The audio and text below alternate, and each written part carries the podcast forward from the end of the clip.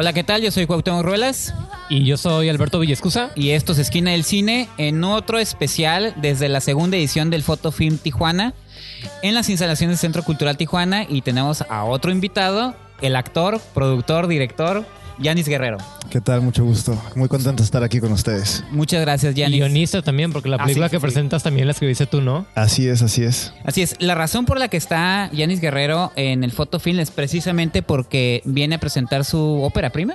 Digo, ya, Ajá. has hecho, ya habías escrito algunos cortos Sí. y tu ópera prima ya en largometraje, Juan y Vanessa. que Así es lo que es. vienes a presentar. Eh, que no actúa él, la, escri- la escribes, la diriges y la produces. Entonces, eh, para el público de Esquina del Cine, no sé si nos puedes decir eh, brevemente de qué trata la película para que se den una idea más o menos. Bueno, Juan y Vanessa cuenta la historia de Juan, que es un camionero de 35 años, que mm, su vida está un poco patas para arriba. Él tenía problemas con el alcohol, eh, con la responsabilidad, y él tiene una hija y trata de ser responsable, trata de recuperar para, para volver a ver a su hija, pasar ratos con él, pero evidentemente la familia de, la esposa, pues están separados, no lo deja ver a la niña, ¿no? Él, él eh, se está hundiendo un poquito cada vez más en sus problemas, pero su tío le ayuda y le consigue una chamba eh, que le den una segunda oportunidad eh, para entregar unas cosas en la Ciudad de México. Le dicen, bueno, está bien, te vamos a dar una última oportunidad para que tú nos demuestres que sí puedes hacer las cosas bien, ¿no?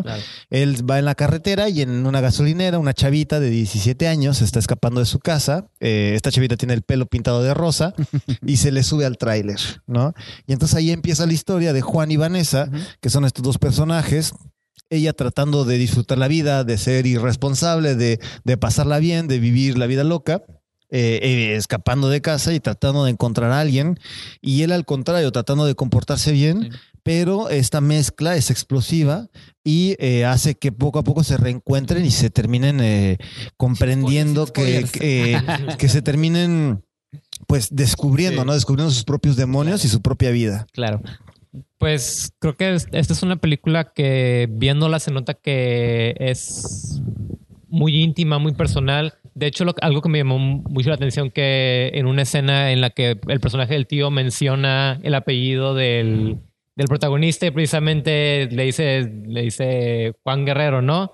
¿Te identificas mucho con este personaje o por qué Pues, tiene mm, esa coincidencia? Sí, yo creo que yo creo que es parte de sí, evidentemente una identi- identificación. Creo que las mejores historias nacen de lugares muy íntimos, ¿no?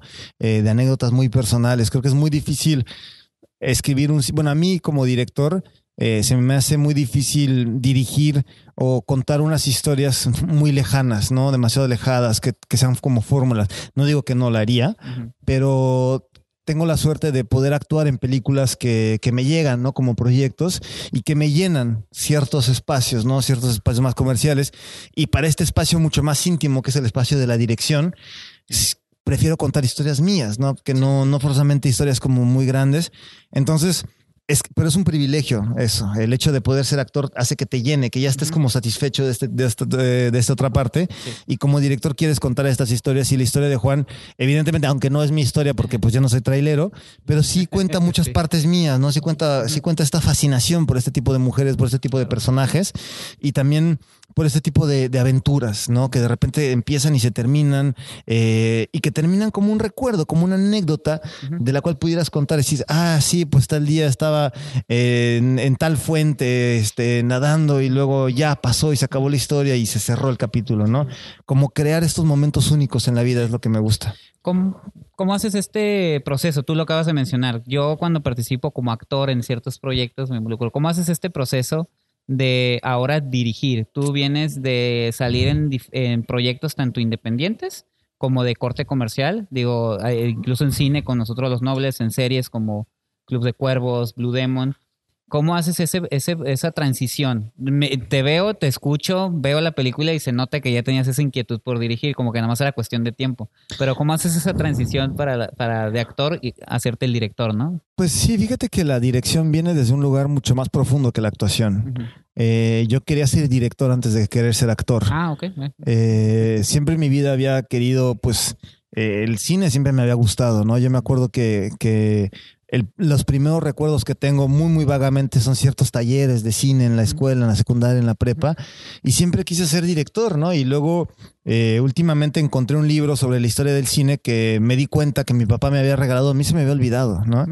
Y me di cuenta que, claro, eso, eso venía desde mucho antes de la actuación. La actuación llegó casi, casi de rebote, por así decirlo. Eh, yo estaba estudiando una carrera completamente diferente y de repente en la Facultad de Ciencias, donde yo estaba estudiando matemáticas, había un taller de actuación y ahí empecé a meterme y el éxito vino de manera totalmente inesperada, ¿no? Con los nobles. Fue así una sorpresa para mí, para muchos de los que estaban haciendo la película, y fue un cambio de vida total. Pero yo, mi inquietud de dirigir venía desde mucho antes. Ah, algo que mencionabas ayer en la, en la sesión de, preguntas después de la película es que la película está realizada en celuloide, ¿no? Ah. Podrías, uh, y creo que es se nota mucho en la textura que tiene, que tiene la película. ¿Podrías contarnos de los, de los retos o qué representa hacer una película en celuloide en una época que ya mayormente ha hecho la transición al, formato digital? Yo creo que hacer una película en cine representa no cambia la, no cambia tanto la, la, estética, no es una cuestión de estética, más bien es una cuestión de, de, forma, digamos, de forma de trabajo de que sabes que lo que tienes es único, ¿sabes? Es como, es como la sensación de tener un papel escrito a mano y de tener una hoja impresa en papel. ¿No? Este, una copia en digital del libro, ¿no? Lo puedes sentir en las manos. Lo puedes sentir en las manos, ¿sabes? Los actores cuando escuchan el y el fotógrafo, ¿no? Cuando sabe que está iluminando, sabe que la toma, pues no van a tener 18, no es digital, ¿no? Y los actores también. Sabes que empieza a correr el cine, empieza a correr el motor y, y entonces todo el equipo está como concentrado. O sea, está. Evidentemente en el cine digital también lo están. Pero aquí hay una especie de magia única que se hace que dices. En digital puedo, me doy más la libertad de fallar, pero aquí ya no puedo. O sea, aquí ya esto es único y no se va a repetir es un momento como, como realmente muy especial y de una seriedad, le da un peso, ¿no? También en cuanto a la velocidad de la imagen es distinto, ¿no? Es, es mucho más cercana al ojo humano. El, negativo, los 24 cuadros por segundo, eh, la luz es muy distinta. El trabajo de la luz, por ejemplo, en cine, pues lo filmas, haces la escena y dices, bueno, pues ya, corte, y no tienes la escena en digital, tienes el material expuesto y dices, bueno, ahora protégelo con tu vida y corre al laboratorio, en lo que, llega al laboratorio. Y nada te puede pasar porque este material no lo tienes en un disco duro que lo puedes repetir y copiar 10 veces, ¿no? Es así de que es esta cinta y aquí está todo, ¿no? Entonces, este es otra adrenalina muy distinta y, lo volvería a hacer. ¿eh? Ahorita estoy escribiendo una segunda película y la quiero hacer en cine, la quiero hacer en 35. También, también comentabas que precisamente por esto, bueno, relacionado con la forma de filmación, también encontraron problemas con durante el terremoto de, ah, septiembre. ¿Podrías contarnos un poco más de, eso? Sí, pues mira. Eh, hablando de proteger. hablando de proteger el material, sí. El 35 es algo muy especial porque a la vez es muy frágil y a la vez es muy resistente. A la vez, este es muy frágil porque evidentemente pues se puede exponer mal, eh, puedes, se puede velar, se puede velar ¿no? Hay muchos problemas de sentido. Es muy volátil, ¿no? Pero por otro lado es muy resistente también, ¿no? Ya que está expuesto, ya que lo tienes en una caja, casi casi lo puedes doblar, rayar y todo, y lo vas a recuperar, ¿no? Lo que pasa que de repente recuperan películas este, mexicanas muy antiguas y las, las, este, las restauran. Eso es gracias al, negativo, ¿no? Gracias a la fuerza del negativo, a la imagen. Y es muy bonito, estéticamente los colores son muy lindos. El negativo ama la luz, por ejemplo, ¿no? El negativo, si tú no tienes nada para ningún equipo de luz y necesitas filmar en un estadio con una luz de día, tú lo pones en 35 milímetros y se ve hermoso. No, pues es como dicen las proyecciones, el negro que te da el, la proyección en 35 es, es negro, negro, dice. Sí. Lo que es digital es como una, como dicen, como una especie de pintura negra que le da una textura totalmente diferente, incluso cuando estás proyectando la película. Fíjate tú sí. la estás filmando. Y, y además, y además en la postproducción, la, la, la, maleabilidad también del 35, ¿no? La, la, gama de colores que te permite, ¿no? el espectro para manejar tu negativo conforme tú lo vayas queriendo, es muy sorprendente y sobre todo para la piel, para las caras, el 35 es hermosísimo. Oye, Yanis, actor, escritor, es productor, director de cine. ¿Qué te gusta más? Eh, bueno, me gusta todo, la verdad. Yo, yo lo que digo cuando me preguntan eso es que Para mí el cine es como una fiesta, Ok. ¿ok? Y cuando eres director, a mí me gustan mucho las fiestas y cuando eres director es como si invitaras a la gente a tu casa a una fiesta, ¿no? Es padre invitar a la gente, es padre recibirla, ¿no? Es padre preparar la comida para que lleguen y tengan algo de comer, ir a comprar chelas para que estén, meterlas al refri para que estén frías, limpiar la casa, este, arreglar, ¿no? Poner este, pues unas lucecitas para que Ser se vea buen- coqueto, ¿no? anfitrión. Claro, decir, bueno, pues vamos a poner una bocina, ¿no? Va a haber DJ, no va a haber DJ, qué música vamos a escuchar, este, cuánta gente vamos a invitar, cómo va a estar el lugar. Preparar un evento, preparar una fiesta es muy padre. Y eso es cuando eres director. Y cuando eres actor, te invitan a las fiestas. Tú eres invitado de la fiesta de alguien más.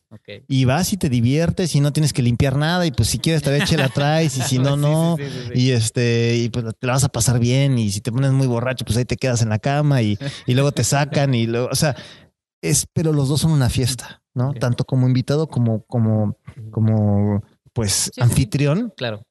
estás en un evento en donde te la quieres pasar bien. Y así es el cine. Mm, Pues la ópera, la, esta es tu ópera prima, entonces pues representa un nuevo paso en tu carrera.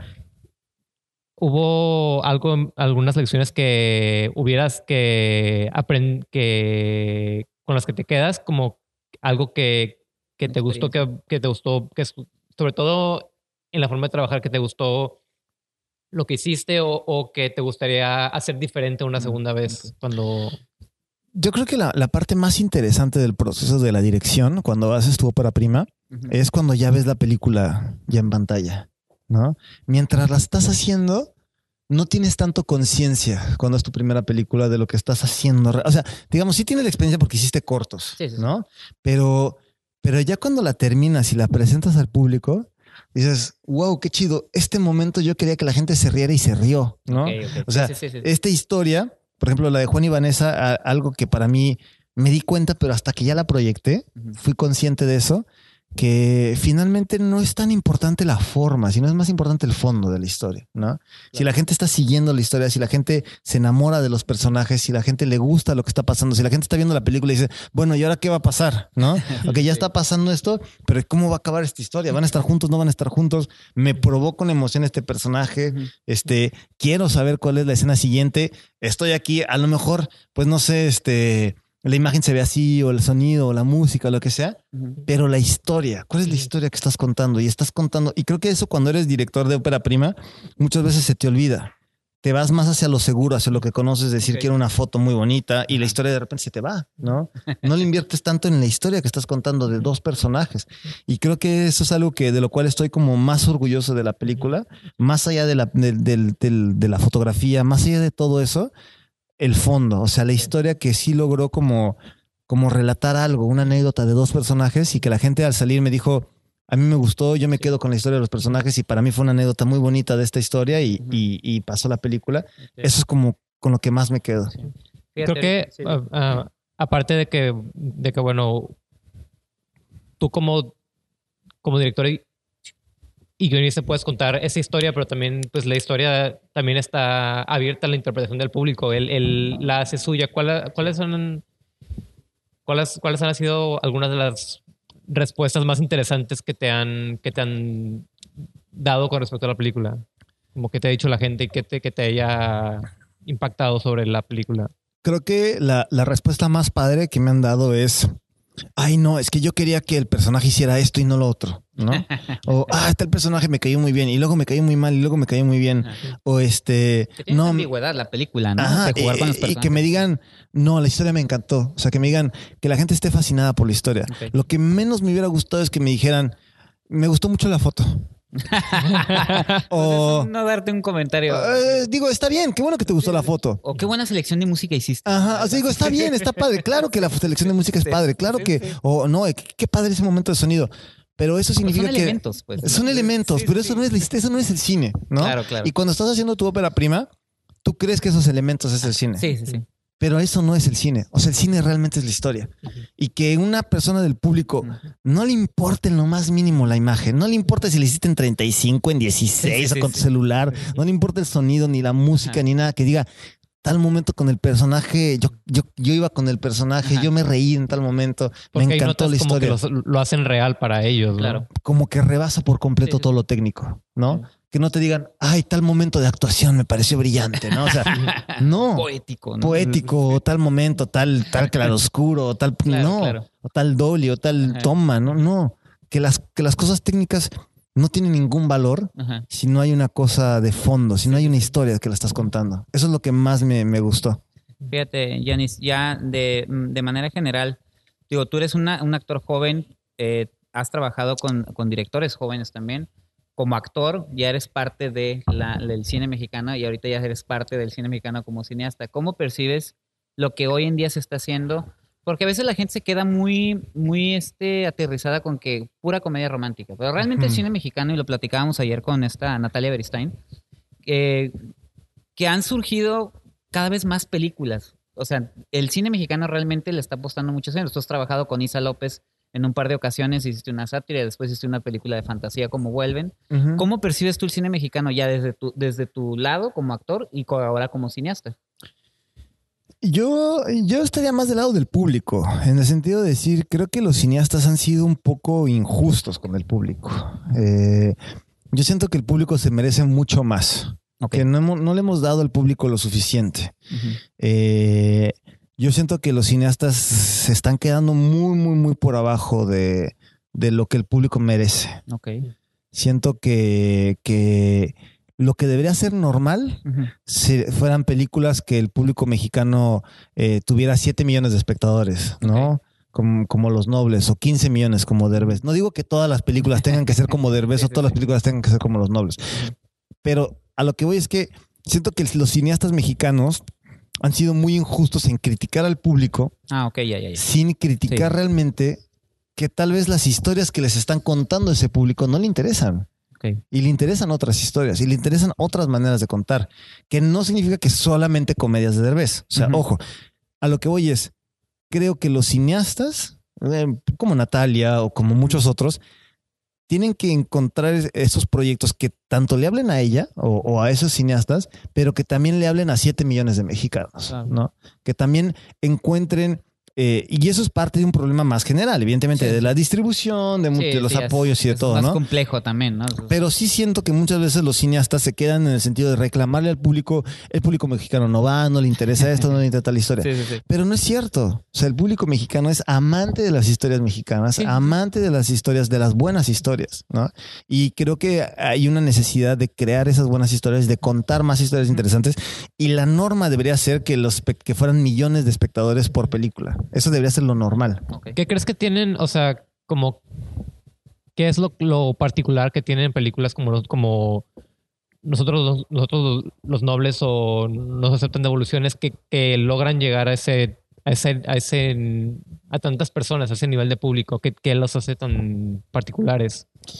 Yo creo que primero que nada el guion. No, Eh, mucha gente no le gusta el guion de, de, no, de No se aceptan devoluciones. Yo creo que es un gran guion. Eh, luego, evidentemente, en la interpretación, pues difiero de ciertas cosas, pero, pero, y creo que el guion de los nobles es un gran guion. ujú. O sea, es una gran historia que, Digo, viene de una gran película, ¿no? pero viene de una obra de teatro antes de la película. entonces, fíjate. Quieras o no, la fuente está... Sí, es la, buena, ¿no? la historia es bu- la Ajá, anécdota es interesante. Exactamente. La anécdota es interesante. La anécdota de decir cómo educar a tus hijos. Sí, ¿no? sí, sí. ¿Cómo tú, tú quieres darle todo a tus hijos y creyendo dárselos todo, en realidad les estás quitando la capacidad de volverse maduros, de madurar. Entonces te ves en la obligación de darles una lección para que aprendan a madurar. Sí, sí, sí. La anécdota es muy buena. ¿no? Y luego el guion es excelente y entonces sobre un muy buen guion contratas actores y un director que, que, que, que pueda hacer las cosas y, eso... grandes actores, sí. No, ah, o sea, los actores sí, pero, pero no, pero, pero no son los actores. Y la Sí, prueba sí, de que no son los actores es que esos mismos actores hacen otras películas y no funcionan igual. Sí, sí, claro. Entonces, no, no es ese elemento. ¿no? O sea, ese, ese elemento se puede cambiar. Sí. Y yo creo que si tú pones a otros actores haciendo el mismo guion, también hubiera funcionado muy bien. O sea, digamos, cada actor trae lo suyo, ¿no? Pero lo más importante es el guion. Y desgraciadamente en México, donde menos inviertes en guiones. O sea, invertir en los guionistas son los peores pagados en México. Son los que se les paga más tarde. Son los que se les paga hasta el final. Así de milagro, de rebote. Trabajan dos, tres años gratis, literal. Entonces creo que un país que no invierte en los guionistas no puede tener buenas películas. O sea, es, es imposible porque no hay estímulos para los guiones. Hay, así son micro Sí, mini. sí, sí, sí. Entonces, tú no puedes decir que un arquitecto, o sea, tú no puedes decir que Guggenheim, ¿me entiendes? O que, o, o grandes arquitectos, eh, eh, Jean Nouvel o muchos otros, ¿no? Este, son arquitectos, sí, pero ¿quién? Hay, hay que pagar los, los, los planos, hay que pagar los mapas, porque somos muy buenos albañiles, somos muy buenos Sí. técnicos, pero nadie paga un, un plano para hacer una construcción. no es que no los haya, los hay, hay grandes guionistas, pero no hay, no se paga. Entonces, desgraciadamente, las películas se financian con guiones que están más o menos, que llegan después de un trabajo de un director guionista que lleva dos, tres años trabajando el guion, pero solo y invirtiéndole su lana y sabe sí. que cuando llegue el dinero, pues lo último que se va a pagar es el guion. Si te mejor este apórtalo para la película, ¿no? Entonces así de Mm. pues qué difícil es trabajar así. ¿Qué, qué arquitecto te va a decir? Pues yo te pago los planos del, del edificio cuando ya esté construido, ¿no? O sea, y si te va bien, punto, ¿no? Tocaste un gran punto. eh, yo creo que es un tema que siempre hemos discutido, incluso en el festival eh, se habla mucho sobre los guionistas. Digo, nosotros platicamos a principios de año con Isa López en San Diego, que ella inició como guionista. Ahorita ya hace las dos cosas, pero a fin de cuentas dice, este, sí, sí se trabaja poco con el guion, pues. Entonces, creo que diste en el clavo a la mejor. Creo que es la primera vez que alguien lo, lo, lo, lo describe como tú lo describiste. Yo, yo me quedaría con esa, con esa parte como, como manera de reflexión. Porque incluso en Estados Unidos, ¿qué pasaba en Estados Unidos cuando los guionistas iban a huelga? Pues Hollywood casi se caía, ¿no? De que, ¿qué vamos a hacer? Invéntate algo. Y las películas que surgieron en esa época fueron regularmente fueron fracasos. Entonces, fíjate la importancia y, y creo que me, me, me quedaría con esa eh, reflexión. Creo que Isa es un caso como Sí. muy particular, yo la Sí. conozco muy bien Sí, sí, sí. y Isa es, es un caso de justamente de, de la necesidad, o Sí. sea, lo que tiene que ser un director para poder este para poder ser pues, tener buenas películas. o sea, claro. ¿a qué, ¿a qué grado tienen que ser? Isa es una guionista excepcional. ¿no? Pero tienes que ser una guionista excepcional y una directora muy buena Ajá. para tener proyectos. Claro. Porque, porque Isa se escribe sus guiones. Sí, sí, sí. O sea, la Escribe de devuelven, y escribe la- los de escribe los de otros y le escribe los de ella, Ajá. ¿no? O sea, la de Casi Divas, este, la de Moctezuma que estrenó ahorita, la de entre todo- muchas todo mal, otras, mal. Todo mal, ajá. eh, ella escribe sus guiones. Sí, claro. Entonces, es la necesidad de que la, o sea, yo tengo que escribir y nadie se los paga. O sea, ella se financia sus propios guiones para hacer sus películas. O sea, eh, esa capacidad, digamos, de ese, de ese nivel de talento tiene que llegar a ser un director para poder hacer una película este, exitosa. Cuando un director en Estados Unidos dirige. ¿me entiendes? Sí, sí, sí. O sea, evidentemente tienen buenas ideas y tienen mucha experiencia, ¿no? No digo que Steven Spielberg no lo haga, ¿no? Pero, pero un director dirige, o sea, un gran director dirige y un gran guionista escribe. Y ya igual tienen su equipo de trabajo, ¿no? Claro, claro, claro, sus cabecera, guionistas de- ¿no? claro. Y además, por ejemplo, para la serie de Club de Cuervo, Ajá. no era un director guionista, No. no. O sea, era un grupo de unos ocho guionistas, entre mexicanos y gringos, Ajá. ¿me entiendes? Pero Sí. guionistas que eran guionistas de Sí, profesión, que no eran directores, que ya habían hecho trabajado en varias series este, eh, gringas, ¿me entiendes? Y que venían de, de- de- que que se castearon guionistas de Suits, de How I Met Your Mother, Sí. de muchas otras cosas, ¿no?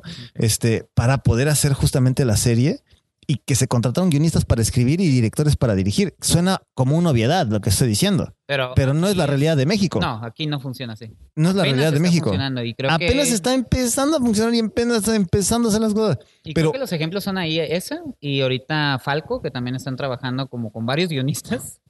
Dos directores ahorita, pero se planea tener más directores y que eso es algo como... Pero esos son series, no son películas. Exactamente. No, digo, ahorita que mencionaste Club de Cuervos. Sí, entonces, ¿qué, qué pasa con las brincar al- al películas? cine, ¿no? Claro, ¿qué pasa con las películas? Que el público quiere mejores películas Ajá. y por el otro lado, nadie paga el guion. O sea, se, Claro. se paga todo menos el guion. Ok. Pues ahí está un, un hueco enorme. Bueno, Yanis, este, yo creo que vamos a ir cerrando la, la, la entrevista. Nada más te Ok. quiero preguntar, este, ¿qué, qué, qué planes hay para Juan y Vanessa? Digo, la vimos aquí en el festival, pero. ¿qué, qué sigue para Juan y Vanessa? Pues mira, ahorita O lo que... es tu largometraje. Lo que sigue es, este, la próxima semana estrenamos en México, en el MIC Género. Tenemos dos funciones allá, una en el Cinemex Reforma para los que quieran acompañarnos, otra en este Centro Cultural España.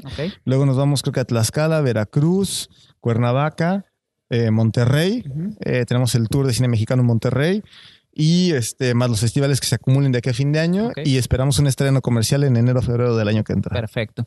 ¿Tus redes sociales, Yanis? ¿dónde Arroba Yanis Guerrero en Twitter, Instagram, Facebook y todo lo que aparezca siguen? de aquí a que salga la entrevista y ya estaremos en arroba Yanis Guerrero. Ok, te agradezco mucho. Gracias a ustedes. Un gusto platicar contigo. Igualmente. Muchas gracias. Y Gracias este, con esto nos despedimos. Eh, recuerden ingresar a Facebook Esquina del Cine y sobre todo a la revista oficial www.esquinadelcine.com. Nos vemos hasta la próxima.